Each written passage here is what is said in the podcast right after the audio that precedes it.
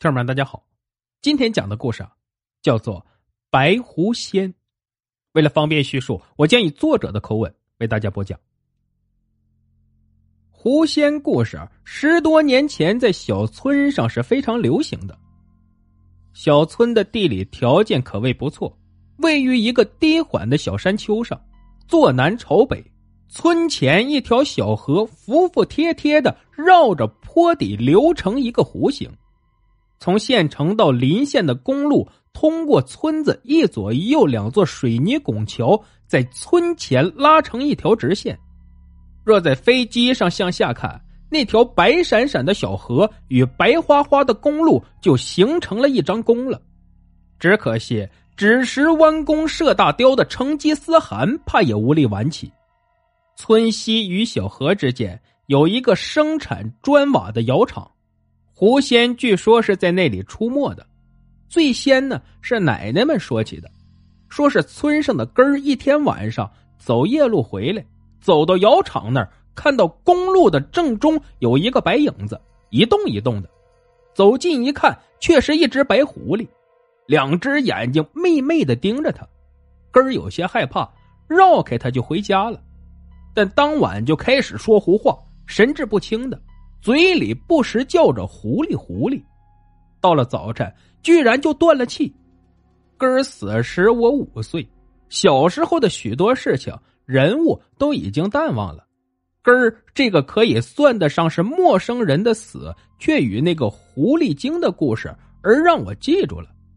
现在我只是在想，那一回到家就说胡话的根儿，怎么能把遇到狐狸精的事告诉了别人的？但奶奶确实讲的绘声绘色，并警告我不要去窑厂玩。可是窑厂是一个非常有趣的地方，有整天烧的红彤彤的窑洞，有垒成一排排的可供我们捉迷藏的砖头。最好玩的是那些工人们制造泥坯前的采泥程序了。刚刚挖出来的泥拌上水有些稀，需要工人赤脚走进一块低洼的地方去采。两只脚踩得快起来时，整个人好像在扭秧歌一样，把在一边观看的我和小伙伴们逗得哈哈大笑。后来和那些工人混熟了，我们也高高兴兴的脱了鞋袜，挽起裤脚进去狂欢。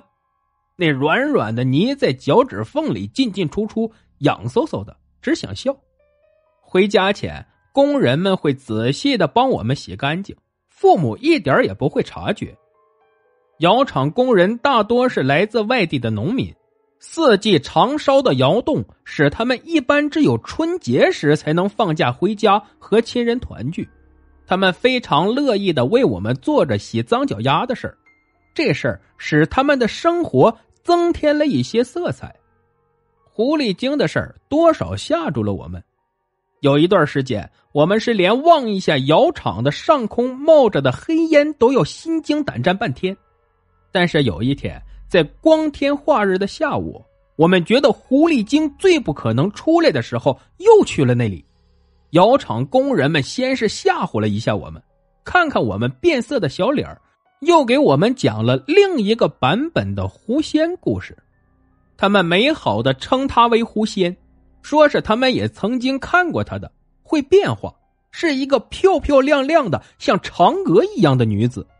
穿着嫦娥一样洁白无瑕的衣服，他趁着他们不在房里的时候打扫房间、铺床叠被，在他们走出炽热难耐的窑洞透气时，他们烟熏火燎的眼睛曾看见他就在清亮亮的月光下跳一段柔曼的舞，在他们睡着时，会隐隐约约的听见他在窗外唱一曲低缓的歌，这些当然不是工人们的原话。但我们知道，他给他们唱歌跳舞就行了。窑厂依然是我们的乐园。现在我也会想，他们在描绘这个美丽的狐仙故事时，是不是在想着家乡的妻子或是情人呢？那狐仙身上有多少他们的影子？那些睡在通铺上枯燥的夜，会不会由于这个设想出来的狐仙而变得无限美好，转瞬即逝呢？前几天回家乡，看见公路改道，正好将窑厂给铲平了。那美丽的狐仙准又去另一个窑厂去安慰那些苦闷的心了吧？好了，故事就讲到这儿。节目的最后啊，别忘了点赞、评论、转发，感谢您的收听。